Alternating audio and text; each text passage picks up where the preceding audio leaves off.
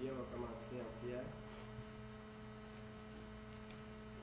Notre Dieu bon et fidèle, comme nous dépendons de toi, plus même que nous en sommes conscients. Seigneur, que ton nom soit glorifié ce soir au milieu de nous. Parce que Seigneur, tu es bon. Tu es le seul bon. Venu pour t'adorer, pour te rendre un culte, reconnaître tes bienfaits. Et en exposant devant toi tous nos besoins, toutes nos prières, Seigneur, nous sommes conscients que nous dépendons de toi et que tu es tout-puissant pour répondre, Seigneur, à toutes nos requêtes. Seigneur, bénis cette soirée, dispose nos cœurs et dispose aussi euh, nos pensées, notre esprit, alors que nous prenons le temps de nous arrêter le sujet de ta volonté, Seigneur. Comment est-ce qu'on peut connaître ta volonté? Prions, Seigneur, que tu sois avec nous. Je prie de me prêter ton assistance, Seigneur, que tu puisses me soutenir alors que je vais exposer cet enseignement et donne-nous tous de bien le comprendre. Amen.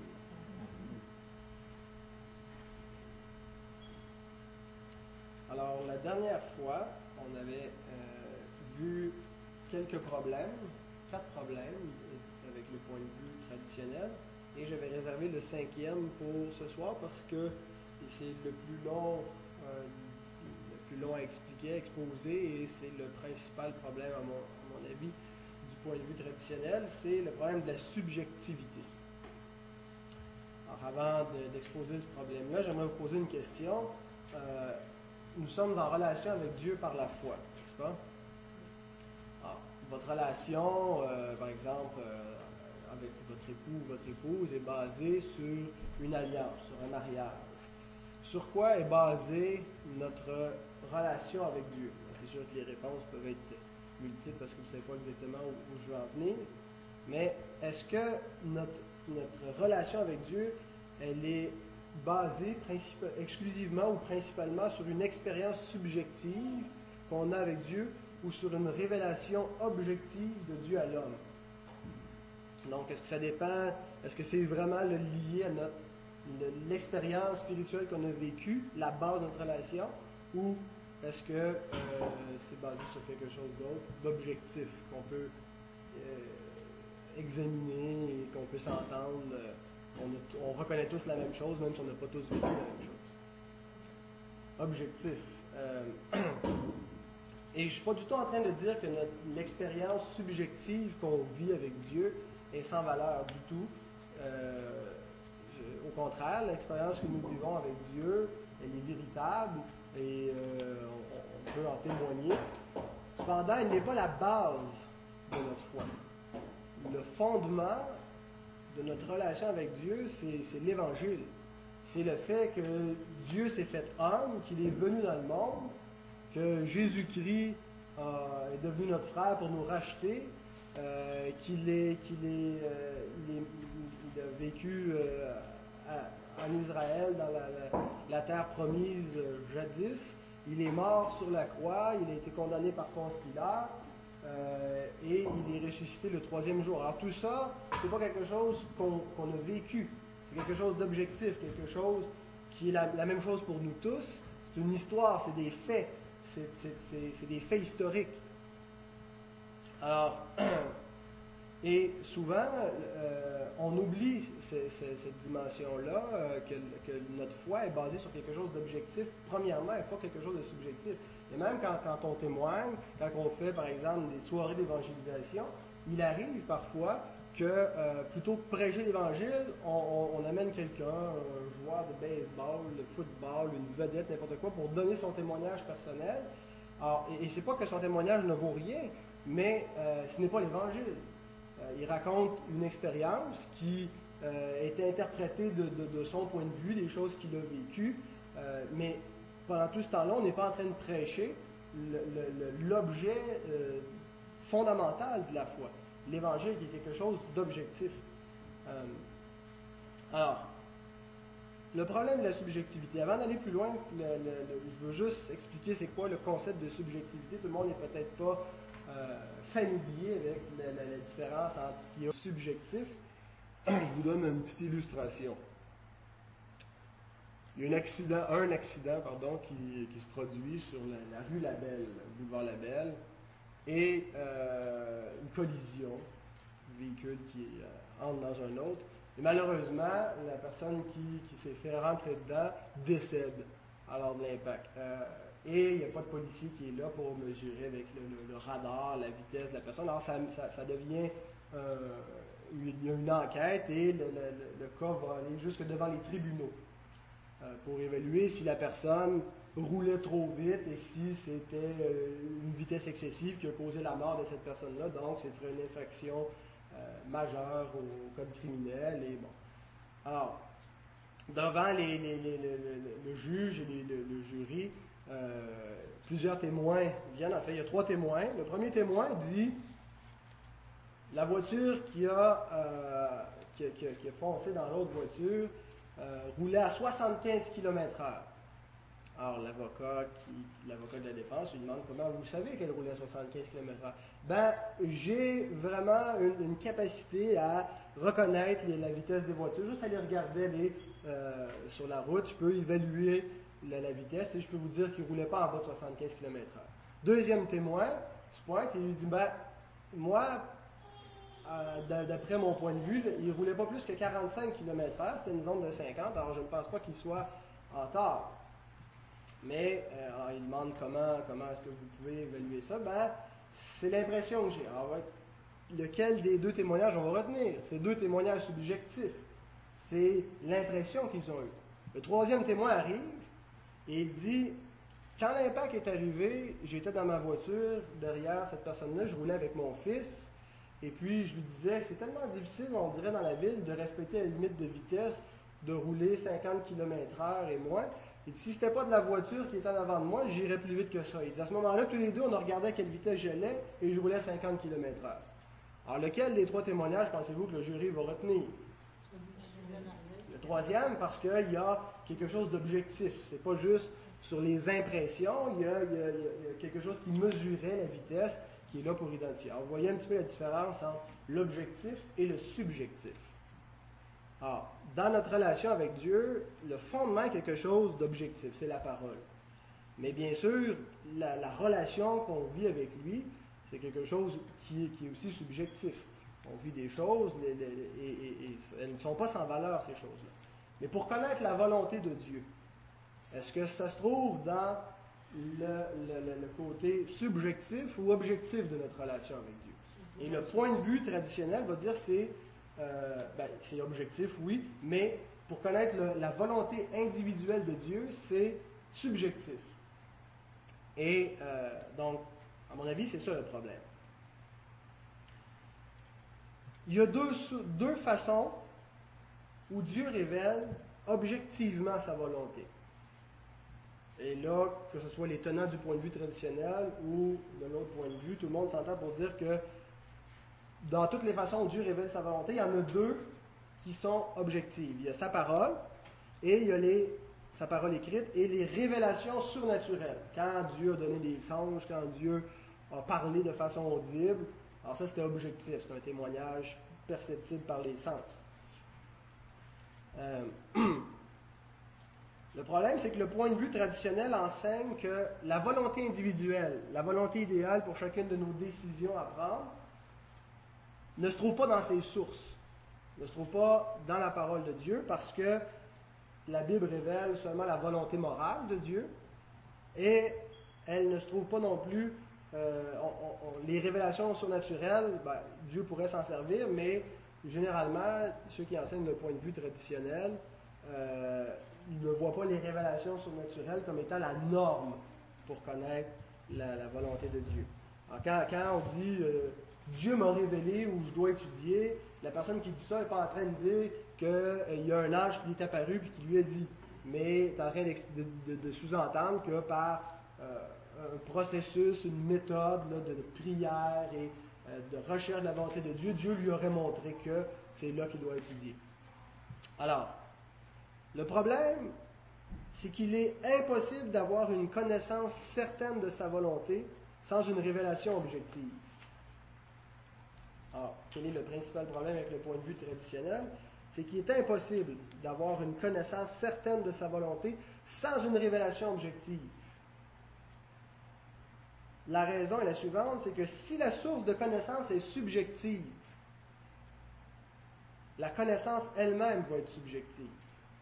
Donc, elle est incertaine. Ici, on a une source objective, la connaissance de la volonté de Dieu. Donc, une analyse rigoureuse de cette parole nous donne une connaissance certaine de la volonté de Dieu. Ce n'est pas une connaissance subjective, c'est une connaissance objective. Parce que c'est une source objective. Si on a une source subjective pour connaître la volonté de Dieu, on a donc une connaissance subjective, donc incertaine. Alors, cette méthode, on ne peut pas dire qu'elle aboutit à la connaissance de la volonté de Dieu, mais à une impression de la volonté de Dieu. On ne peut pas dire, je sais que telle chose est la volonté de Dieu quand il s'agit des décisions ordinaires non révélées. On peut dire certainement, je sais que c'est la volonté de Dieu, par exemple, de, m'abstenir de tel péché parce que c'est clairement révélé dans sa parole. On ne peut pas dire je sais que c'est la volonté de Dieu que j'aille à, telle école ou que je marie telle personne parce que ce n'est pas révélé objectivement. Peut dire j'ai l'impression que. Ça demeure une, une impression, une connaissance subjective et incertaine. Les impressions sont des impressions. Les impressions ne sont pas autre chose des impressions. Je vous donne la définition du petit Robert de ce que c'est qu'une impression. Action qui exerce sur quelqu'un un objet, un sentiment. Résultat de cette action, empreinte, marque spirituelle, morale, et c'est surtout la dernière, dernière section de la définition, effet qu'une cause extérieure produit dans l'esprit et le cœur. Alors, on a tous ressenti des impressions qui nous viennent de causes extérieures. Et je ne suis pas en train de dire que les, impressions sont mauvaises. Au contraire, les impressions sont normales. Il est impossible de ne pas ressentir des impressions quand on est, sujet à, tout ce qu'on peut être exposé dans, l'existence. Donc les impressions sont normales et non seulement elles sont normales, mais elles sont aussi nécessaires. Parce que sans, sans impression, on ne peut pas se faire une idée sur quelque chose. Mais la question que je vous pose, c'est est-ce que les impressions sont normatives? Est-ce qu'elle constitue la norme pour connaître la volonté de Dieu? Parce que si tout ce qu'on peut ressortir de notre recherche d'une volonté individuelle de Dieu par une méthode subjective, c'est une impression, est-ce que cette impression, en bout de ligne, elle est normative? Est-ce qu'on est lié par elle comme si c'était vraiment la volonté de Dieu? Elle est réelle, cette impression, mais est-elle normative? Alors, pour répondre à cette question, il faut d'abord poser la question, une autre question, Qu'est-ce qui peut causer les impressions? Parce qu'il y a seulement Dieu qui peut les causer. S'il n'y avait que Dieu qui pouvait causer les impressions, toutes les impressions qu'on aurait seraient de facto normatives si elles venaient de Dieu. Mais Dieu peut causer des impressions, personne n'en doute, Dieu est tout-puissant, il, il, agit aussi sur nos sens subjectifs. Satan peut causer des impressions, il séduit, les anges, les démons. Nos émotions nous provoquent des impressions. Le débalancement hormonal produit des impressions. Les circonstances dans lesquelles on se trouve, il y en a de multiples. L'insomnie, la médicamentation, nos perceptions, nos associations d'idées, nos systèmes de valeurs, et ainsi de suite. Alors tout ça produit des impressions sur nous. Est-ce que j'ai déjà arrivé de réaliser après coup que vous aviez eu une mauvaise impression? Ah, cette personne-là, sa face ne me revient pas. finalement, après coup, on se rend compte qu'on était plus sur la même longueur d'onde. Ou, peu importe, là, je vais donner un exemple comme ça, mais on a une impression, puis par la suite, on se rend compte que c'est une mauvaise impression. Alors, il faut forcément dire que toutes les impressions ne sont pas d'influence divine. Donc, elles ne peuvent pas être normatives. À moins que l'Écriture nous donnerait une façon de déterminer si nos impressions viennent de Dieu ou si elles viennent de la créature.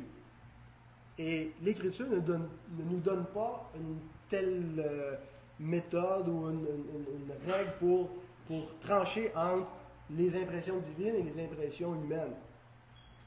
Malheureusement, on ne l'a pas. Alors je récapitule. Si pour connaître la volonté individuelle de Dieu, que je rappelle que je, crois inexistante, mais on continue avec le présupposé du point de vue traditionnel. Si pour connaître la volonté de Dieu, la volonté individuelle de Dieu, tout ce que j'ai, c'est une connaissance subjective, ou une source, pardon, subjective, ça va produire une connaissance subjective. Une connaissance subjective, par définition, est rien d'autre qu'une impression, et parce qu'une impression n'est pas normative, elle ne peut pas constituer euh, une indication de la volonté individuelle de Dieu pour moi. Les impressions sont pas inutiles, elles sont utiles. Euh, quand, on devient de plus en plus sage, de plus en plus mature, nos impressions vont être de plus en plus adéquates et justes. On, va être exercé au discernement, nos impressions vont être très utiles, mais il faut toujours les, recevoir avec prudence, pas comme étant euh, quelque chose de factuel, d'objectif, comme une connaissance certaine. Mais malheureusement, voici comment nous utilisons nos impressions avec les méthodes euh, qui nous sont proposées dans le, point de vue traditionnel pour trouver la volonté de Dieu. Vous vous souvenez quand on a parlé du point de vue traditionnel, on a dit a cinq méthodes pour arriver à connaître la volonté individuelle de Dieu. D'abord, tu commences avec la Bible, parce que ça doit être dans le cadre de la volonté morale, mais aussi parce que Dieu peut saisir te saisir par un verset et te montrer exactement ce qu'il veut dans ta situation. On a vu aussi que les circonstances vont être attentives parce que Dieu les, les dirige. La direction intérieure du Saint-Esprit, euh, les autres qui vont nous dire les conseils qu'ils vont nous donner ou ils vont nous confirmer des fois que Dieu nous envoie dans telle direction, ou les révélations surnaturelles. Alors ça, c'était les cinq euh, méthodes que le point de vue traditionnel applique pour trouver la volonté individuelle de Dieu.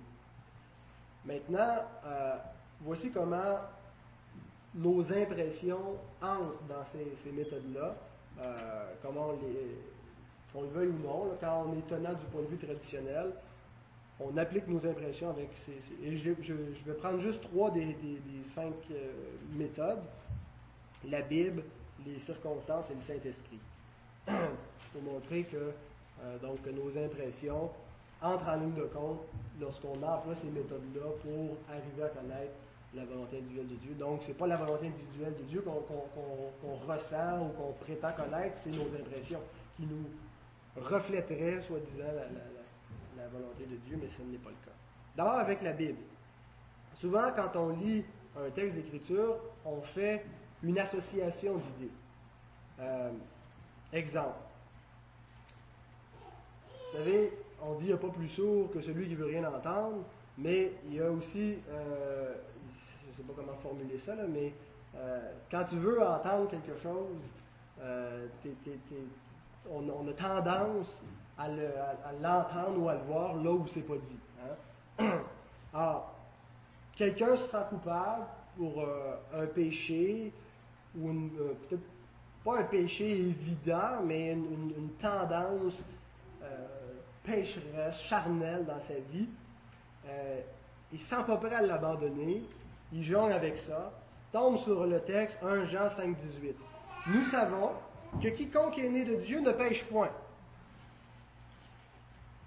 Dieu m'a dit que je ne péchais pas parce que je suis né de lui. J'étais dans la culpabilité, mais le Seigneur de montrer que cette culpabilité venait pas de lui.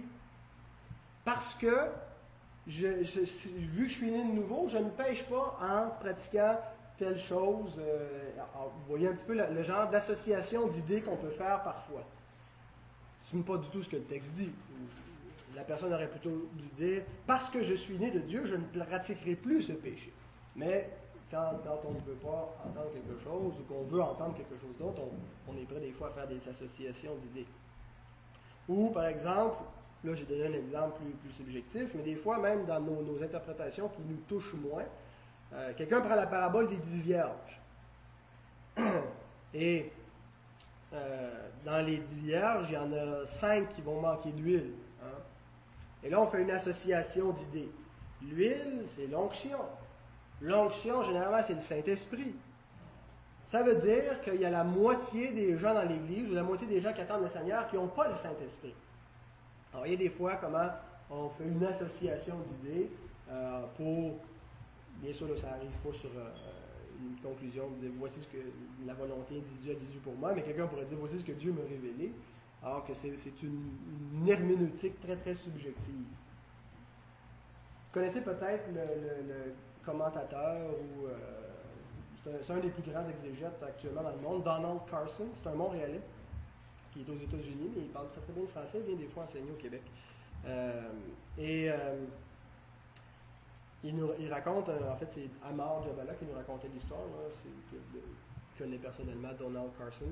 Il disait qu'il vient enseigner euh, dans un cours ici euh, pour l'association baptiste et qu'il y a un monsieur de l'association qui n'est pas ni un pasteur ni un professeur, juste un, croyant dans l'Église qui vient et euh, il vient le voir dans la pause du cours et il dit, il lui montre un texte, il lui montre qu'est-ce que Dieu lui a révélé dans le texte. J'ai aucune idée c'était quoi le texte, j'ai aucune idée ce que Dieu lui a révélé.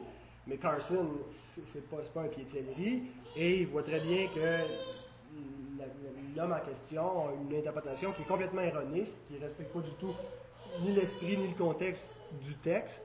Euh, et elle lui explique euh, gentiment, euh, je ne pense pas que c'est ce que le texte veut dire. et l'homme riposte en disant Non, mais ça ne fait rien ce que vous pensez, c'est ce que Dieu m'a révélé. C'est ce que Dieu m'a montré pour moi. Alors, Carson lui répète, lui, répond, et dit, ben voici ce que Dieu m'a montré, moi. et la personne conclut, euh, eh bien, euh, il semble que euh, Dieu nous ait dit chacun quelque chose de différent. Alors, plutôt que de, remettre en question son paradigme de que la, parole aurait un sens multiple, qu'elle aurait, qu'elle serait, qu'elle aurait un sens pluraliste, là, au pluriel, il n'a pas remis ça en question pour, euh, au contraire, maintenir ça et accepter qu'une euh, interprétation purement subjective. Il y avait une autre pratique à un moment donné, peut-être vous l'avez déjà fait, peut-être vous le faites encore, je m'excuse si vous le faites encore, euh, de, la souligner avec, avec une certaine humour. Vous savez, cette pratique de couper la Bible n'importe où, voici ce que Dieu a à me dire aujourd'hui. mais ça a été pratique courante. John Wesley faisait ça, avec, euh, les, influencé par les morales, et ainsi de suite. Euh, et, plusieurs personnes, c'est arrivé, vont nous raconter qu'ils ont tombé là-dessus, puis là, il y a un verset, ça, ça a changé leur vie. Et je ne dis pas que Dieu n'a jamais pu faire ça, mais je, dis que ce n'est pas la façon que Dieu s'adresse à nous, ça, demeure des impressions euh, qu'on a, des impressions subjectives. Et Raymond Perron nous racontait que sa femme, euh, je ne sais pas si c'était avant qu'il la marie ou quoi, avait cette, habitude-là. Un bon matin, alors elle, se prépare à recevoir ce que Dieu lui dit. Elle ouvre, tombe dans Ézéchiel 4, verset 12. Tu mangeras des gâteaux d'orge que tu feras cuire en leur présence avec des excréments humains. Alors, Seigneur, qu'est-ce que tu veux me dire? Alors, surtout que c'était la, la, deuxième personne du singulier, c'est une parole directe. Hein? Alors, vous voyez, des fois, euh, on prend l'écriture, on fait des associations d'idées, on a une approche très, très subjective, on a une impression profonde euh, qui vient là, par, par euh, l'impression que ça, produit sur nous, nos associations, et ainsi de suite, et on prend ça comme étant la volonté individuelle de Dieu. Alors que quand, on, regarde comment l'écriture devrait s'interpréter. L'écriture s'interprète par elle-même. Aucune prophétie n'est l'objet d'une interprétation particulière, euh, nous, dit, Pierre. Alors on doit euh, respecter, les règles d'herméneutique que la Bible se donne elle-même pour être interprétée. Et euh, la Bible elle-même donne la clé de, comment elle doit s'interpréter. La deuxième façon, la deuxième méthode, j'ai dit, c'est les circonstances. Alors, comment est-ce que nos impressions, combinées avec les circonstances, nous conduisent erronément dans ce qu'on pense être la volonté de Dieu. Je vous donne un exemple qui me, qui me, m'illustre pour euh, m'illustre pas, euh, avantageusement. Euh, un peu après ma conversion, peut-être deux, trois mois, je ne sais pas. Fini de travailler un vendredi après-midi un peu plus tôt qu'à l'habitude avec un de mes amis, je m'en vais chez un concessionnaire Honda, pour des, euh, pas Honda, des voitures, mais des motos, des quatre roues, tout ça. Euh, et euh, il voulait s'acheter un, motocross. Alors, je m'en vais là, et puis là, je vois un super moto hors route qui, serait idéal pour moi. La, bonne hauteur, le, bon, le, bon CC. Et en plus, étant spécial, imaginez-vous, Il y a un, puis un offre sur le financement qui termine bientôt. Alors, je tombe en amour, pour ne pas dire je convoite cette moto. Euh, et mon ami, lui, est prêt à s'en acheter une aussi. Alors, le seul problème, c'est qu'il me manque un endosseur. Parce que je n'avais jamais euh, eu de crédit. alors, il ne me reste qu'à convaincre mes parents. Alors, une fois que je leur expose ça, voici les arguments spirituels que je leur ai donnés dans cette affaire pour leur montrer que c'était la volonté de Dieu pour moi que j'achète cette moto. D'abord, Dieu avait permis dans son décret éternel que nous finissions plus tôt cette journée-là. Et je vous assure que j'ai donné ces arguments-là. Aussi ridicules pourront-ils vous paraître, c'est ce que je leur ai dit. On terminait jamais plus tôt, habituellement. Euh, mais là, exceptionnellement, la, shop a fermé plus de bonne heure, le boss nous envoie, on a l'après-midi libre, ce qui nous permet d'aller à ce concessionnaire de moto. Alors, il y a déjà un signe de la providence divine qu'il faut être attentif à discerner. La moto est en vente, c'est la dernière semaine. Alors, ça tombe assez, ça tombe assez drôle. Je veux dire, combien de chances que tu finisses plus tôt puis que ça soit la dernière fin de semaine de vendre la moto? Et puis, mon ami Martin, euh, duquel je me suis éloigné euh, dans les dernières années, euh, veut s'acheter une moto également. Alors, si j'achète cette moto, ça va nous permettre de nous rapprocher et j'aurai une bonne influence spirituelle sur lui. Mon père, été très, très, très étonné de sa réaction. Euh, ils, ont été assis, mes deux parents m'ont écouté dans le salon attentivement, que j'ai fini mon, plaidoyer. Mon père prend sa Bible, il ouvre, et, comme ça au hasard, hein, il coupe, mais le, pire, c'est qu'il ah, il, a tombé direct sur le passage qu'il voulait me lire, mais il s'en allait dans un passage précis. Et il me lit Proverbe 22, 26 et 27. Ne sois pas parmi ceux qui prennent des engagements, parmi ceux qui cautionnent pour des dettes si tu n'as pas de quoi payer, pourquoi voudrais-tu qu'on enlève ton lit de dessous toi? Alors, j'étais un, peu euh, bouche bée, je ne savais plus trop comment, lui répondre parce que la parole de Dieu était assez tranchante, dire, euh, de ne pas contracter de dette inutilement, et en plus, ça disait à mon père de ne pas se cautionner comme ça. Et puis ma mère a dit, je pense que tu vois des signes de la volonté de Dieu où il n'y en a euh, qu'il n'y en, a pas simplement parce que tu t'es mis dans la tête d'acheter cette moto. Et c'est exactement ce qui, arrivait. Euh, quand on désire quelque chose, quand on veut voir quelque chose, c'est un petit peu, si on ne le voit pas dans la Bible, on va le voir dans les circonstances, nos impressions subjectives. Et vous savez, les circonstances, qui peut les interpréter vraiment?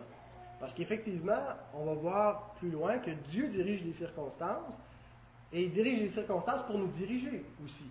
C'est ce que que Jacques dit. Dites pas, nous irons dans telle ou telle ville pour faire telle chose. Si Dieu le veut.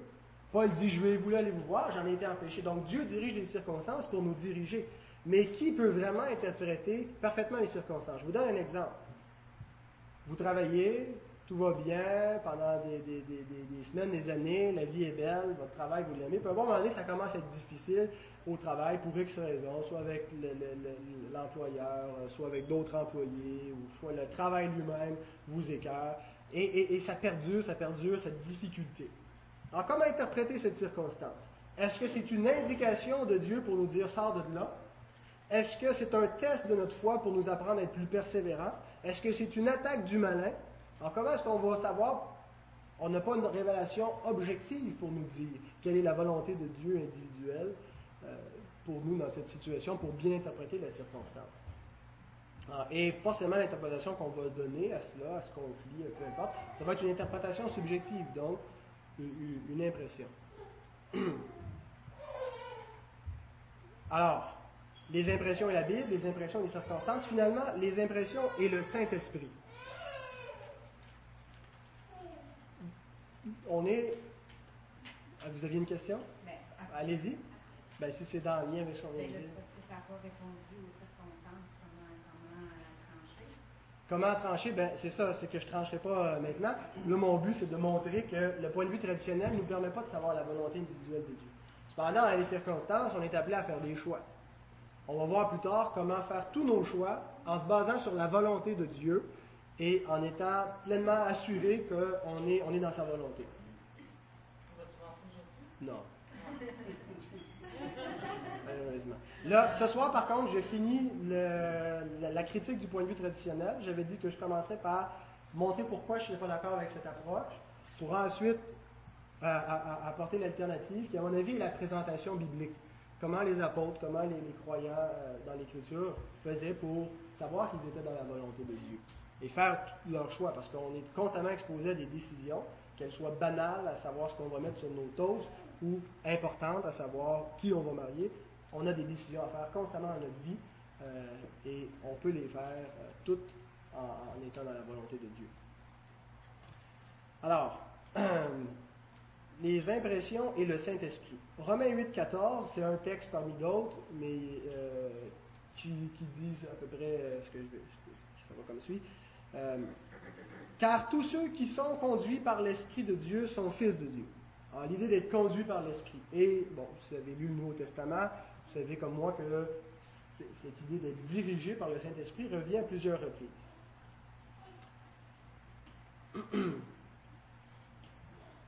Et généralement, bon, le point de vue traditionnel va dire c'est une direction euh, particulière du Saint-Esprit pour nous éclairer dans chacune de nos décisions.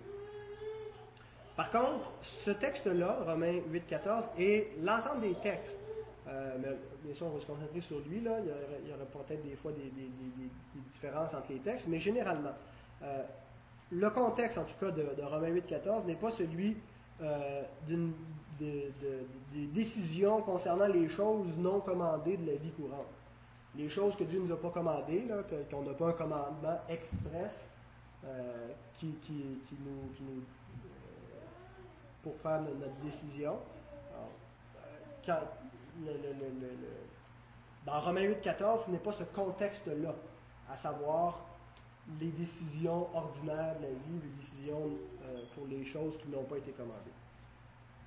Deuxièmement, ben, quel est le contexte plutôt? Dans ce passage-là, Paul discute de la vie dans la justice par opposition à la vie dans euh, l'esclavage du péché. Et on voit dans tout le passage, Romains 8, tout ça, il y a un contraste entre la loi du péché et la loi de l'esprit de vie. Le contraste entre la chair et le contraste entre l'esprit. Alors, être dirigé par l'esprit dans le contexte veut dire être mené dans une vie de justice, être mené dans la, volonté morale de Dieu, dans l'obéissance à, euh, à ses commandements, dans une vie transformée. Le moyen, dans le passage, il n'y a rien qui nous est dit concernant euh, la direction du Saint-Esprit par des impressions intérieures. Lisez comme il faut, là, même si on dit ils sont dirigés par l'Esprit, ça ne dit pas euh, ils sont dirigés par l'Esprit par des impressions intérieures.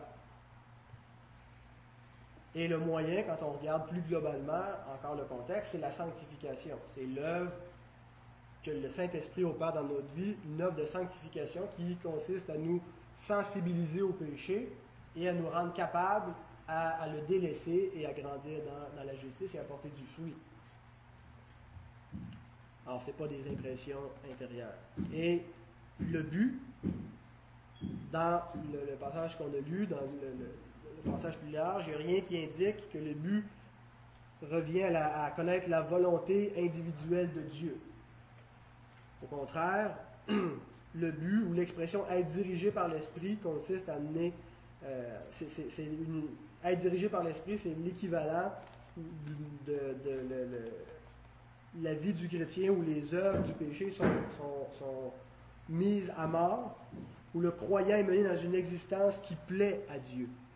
Alors, ce n'est pas la volonté individuelle pour chacune de ses décisions, mais c'est l'ensemble de l'existence qui glorifie le Seigneur, qui est caractérisé par euh, une marche dans ses voies. Alors, c'est clairement la volonté morale qui est exposée dans ce passage-là. Et je pense que la plupart des textes qui nous parlent comme ça d'être dirigés par l'Esprit euh, ont le même sens. Cependant, je veux juste m'arrêter sur un concept ou sur une, euh, un concept, l'idée de la paix intérieure. On entend souvent j'ai la paix là-dessus. Hein? Non seulement on l'entend, mais on le dit suis en paix avec ça. J'ai la paix là-dessus. Et quand on dit ça, c'est un équivalent de Dieu approuve. N'est-ce pas? J'ai la paix là-dessus. Pourquoi? Parce que Dieu approuve. Dieu est d'accord. C'est la volonté de Dieu. Dieu me dirige là. Et est-ce qu'on a une base biblique pour appuyer quand on dit ça, j'ai la paix là-dessus? Bien, généralement, les versets qu'on fait venir pour dire oui, la paix pour nous mener dans la volonté individuelle de Dieu est basée sur des textes comme Galates 5, 22. Mais le fruit de l'esprit, c'est l'amour, la joie, la paix, et ainsi de suite. Philippiens 4, 7. Et la paix de Dieu, qui surpasse toute intelligence, gardera vos cœurs et vos pensées en Jésus-Christ. Et encore Colossiens 3, 15 et que la paix de Christ, à laquelle vous avez été, euh, règne dans vos cœurs. Et que la paix de Christ règne dans vos cœurs. Cependant, entre les deux, entre que la paix de Christ et règne dans vos cœurs, il y a une section qui est que la paix de Christ, à laquelle vous avez été appelés pour former un seul corps. Alors ici, il ne s'agit pas du tout d'une paix subjective, mais de la paix qui règne dans le corps de Christ. Alors l'idée est la suivante, c'est que tant que le croyant vit dans la volonté individuelle de Dieu, il va expérimenter la paix que le Saint-Esprit donne. Lorsqu'il sort de la volonté individuelle de Dieu, il n'est plus en paix. Ça ressemble un petit peu à ce que, ce que probablement vous avez compris de, l'enseignement du point de vue traditionnel au sujet de la paix. Puis de ce que ça veut dire que j'ai la paix là-dessus ou j'ai pas la paix, j'étais en paix, je suis plus en paix. Le seul problème, c'est que euh, ça ne correspond pas à, ce que les, les, euh, les textes sur lesquels cette position-là se base pour affirmer ça. Les textes n'enseignent pas ça. Je termine avec ça. Dans le Nouveau Testament, le mot paix a deux sens. C'est-à-dire, dans différents contextes, il est pris de deux façons. La première sorte de paix, euh, il y a la paix interne dans le croyant. Euh, on va la définir un petit peu plus bas.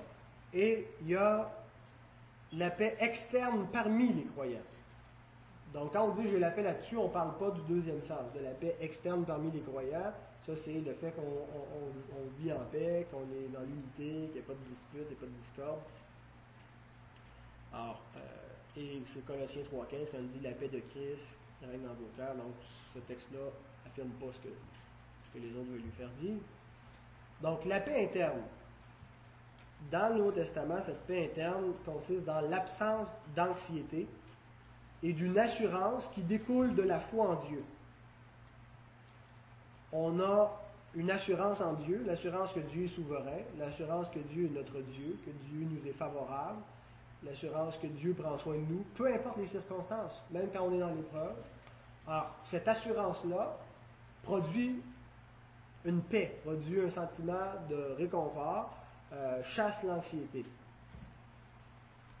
Et généralement, l'absence de paix est plutôt associée à un manque de foi qu'à un problème de connaissance de la volonté individuelle de Dieu. Dans le Nouveau Testament, quand on manque de paix, c'est parce qu'on manque de foi. Or, la paix telle que le point de vue traditionnel l'entend, j'ai la paix là-dessus ou j'ai pas la paix là-dessus, c'est plutôt, je me sens en confiance avec ça, par rapport à je vis de la culpabilité ou par opposition à je vis de la culpabilité. Quand, l'Écriture parle de la paix, elle ne parle pas de ce que le point de vue traditionnel parle. Ce que le point de vue traditionnel parle quand il parle d'avoir la paix sur quelque chose, l'Écriture parle plutôt d'être dans la confiance vis-à-vis d'une situation ou si on n'est pas dans la paix, c'est parce que souvent on est dans la culpabilité ou euh, l'incertitude. Alors, est-ce que ce sentiment-là de confiance ou de culpabilité est, quelque chose d'utile, de bon, tout à fait, parce que Dieu l'utilise en effet pour nous mener dans sa volonté. Vous savez, quand on est dans l'obéissance, il en résulte de la joie, n'est-ce pas? Quand on marche dans la volonté de Dieu, quand on obéit à ses commandements, forcément, il en résulte de la joie. Dieu, à plusieurs reprises, sous l'Ancienne Alliance, dit qu'il donne ses commandements pour le bonheur de son peuple, pour qu'il soit heureux, lui et ses enfants, pour longtemps dans son pays. Sa justice produit la joie. Forcément, on, appelle ça la joie ou la paix, c'est un sentiment qui résulte de, la béatitude à obéir à Dieu. Et la désobéissance, qu'est-ce qu'elle produit? Elle produit la tristesse. Paul nous dit dans Ephésiens 4, 25-30, c'est pourquoi renoncer au mensonge, au mensonge et que chacun de vous parle selon la vérité à son prochain, car nous sommes membres les uns des autres. Si vous vous mettez en colère, ne péchez point, que le soleil ne se couche pas sur votre colère et ne donnez pas accès au diable, que celui qui dérobait ne dérobe plus, mais plutôt qu'il travaille en faisant de ses mains ce qui est bien, pour avoir de quoi donner à celui qui est dans le besoin. Qu'il ne sorte de votre bouche aucune parole mauvaise, s'il y a lieu quelques bonnes paroles qui servent à l'édification et communiquent une grâce à ceux qui l'entendent. N'attristez pas le Saint-Esprit de Dieu, par lequel vous avez été scellés pour le jour de la rédemption. Et là, il va continuer encore dans le même type de prescription qu'il a donné jusqu'ici, qui sont toutes de l'ordre de la volonté morale de Dieu. Hein, ne dérobez plus, vivez en paix, ainsi de suite. Et si on ne le fait pas, nous attristons l'esprit. Et si on attriste l'esprit, par conséquent, on est triste. Alors, si on est triste, on dit je suis pas dans la paix. Et c'est vrai parce qu'on désobéit. Mais si on est dans la joie, on peut dire j'ai la paix là-dessus parce qu'on marche dans les commandements de Dieu. Il y aurait d'autres passages, comme dans Hébreu 12, qui nous dit que Dieu nous, châtie euh, et que c'est quelque chose de bien, son châtiment, il ne faut pas. Dans 2 Corinthiens 7, il nous dit que les Corinthiens ont été attristés, mais c'est une tristesse selon Dieu qui mène à la vie, non pas à la mort. Il y a seulement une chose à laquelle il faut faire attention quand on parle d'avoir la paix ou de ne pas avoir la paix. Ça demeure un sentiment subjectif et, à bien des égards, une impression. Quand on dit j'ai la paix ou j'ai pas la paix, ce n'est pas un indicateur absolu qu'on est ou pas dans la volonté de Dieu. je ne parle pas de la volonté individuelle, mais même de la volonté morale de Dieu. Parce que le sentiment de paix est subjectif. Par exemple, il y a une personne euh, que je connaissais qui euh, était, était professeur de, de, nom, en tout cas professeur de la foi chrétienne, et avait une tendance vers l'homosexualité, jonglait avec ça, se sentait souvent coupable dans ses combats, et peut à un moment donné céder complètement et pratique une vie homosexuelle. Mais c'est convaincu que c'était dans la volonté de Dieu par X arguments, même par des, arguments bibliques, euh, sociaux, tout ce que vous voulez. Et cette personne-là, elle a la paix là-dessus. Elle est en paix avec ça. Or, est-ce que ce sentiment de paix est un indicateur qu'elle est dans la volonté de Dieu? Pas du tout. Ou des fois, on parle avec d'autres personnes. Euh, tu me passes tout tel CD, je vais en faire une copie. Ouais, je pas trop ça. Ah, moi, je suis en paix avec ça. Ou je suis en paix avec le fait que j'ai fraudé le gouvernement, j'ai moins déclaré d'impôts, ainsi de suite. Le sentiment de paix n'est pas un indicateur. Ce n'est pas parce qu'on ne se sent pas coupable, ce n'est pas parce qu'on s'est convaincu qu'on est dans la volonté de Dieu. Ce qui doit être notre conscience doit être liée par la parole de Dieu. Point la ligne. les limites de notre conscience, et, peu importe qu'elle nous fasse éprouver une paix ou pas, c'est la parole qui détermine ce qui est moral et ce qui ne l'est pas. Ce qui est dans sa volonté et ce qui ne l'est pas. Alors, je suis dans la paix. Amen, c'est dans les commandements de Dieu. Ce que tu la paix ou que tu pas la paix, ça reste une impression. Une impression qui peut être bénéfique, mais qui n'est pas absolue, qui n'est pas normative. Alors, on peut lire le résumé en bas de l'enseignement. Le, le, problème du point de vue traditionnel n'est pas la réalité des impressions intérieures, elles existent, ces impressions-là, mais le fait qu'il exige trop de ces impressions. On exige de ces impressions intérieures de nous montrer la volonté de Dieu. Puisqu'il est impossible de savoir avec certitude la source ou la signification de ces impressions, il est également impossible de dériver d'elles une direction objective indiquant la bonne décision. Source subjective, connaissance subjective, c'est ce que ça veut dire. La parole de Dieu n'accorde aucune autorité aux sources subjectives de connaissance. Les impressions peuvent être utiles, mais ne font pas autorité. Il faut les examiner avec sagesse et les utiliser avec prudence. Alors, le point de vue traditionnel enseigne que Dieu a une volonté individuelle pour chacune de nos décisions. Nous avons, moi, j'ai rejeté euh, ce point de vue pour la, raison principale, j'ai donné plusieurs raisons. La raison fondamentale, c'est parce que je pense que la Bible n'enseigne pas que Dieu a une volonté individuelle pour chacune de nos décisions. Donc c'est parce que ce n'est pas biblique. Ensuite, nous avons vu les problèmes du point de vue traditionnel, problèmes avec les décisions ordinaires, problèmes avec les options équivalentes, avec les décisions immatures, avec les causes à effet et ce soir avec la subjectivité. Maintenant, nous allons voir l'alternative. Prochaine fois. L'Écriture nous donne abondamment d'indications, des indications qui sont pratiques pour qu'on puisse prendre nos décisions afin que nous connaissions, et non seulement que nous connaissions, mais que nous fassions la volonté de Dieu. Alors, la prochaine fois, ça sera, euh, ça, sera ça. Et moi,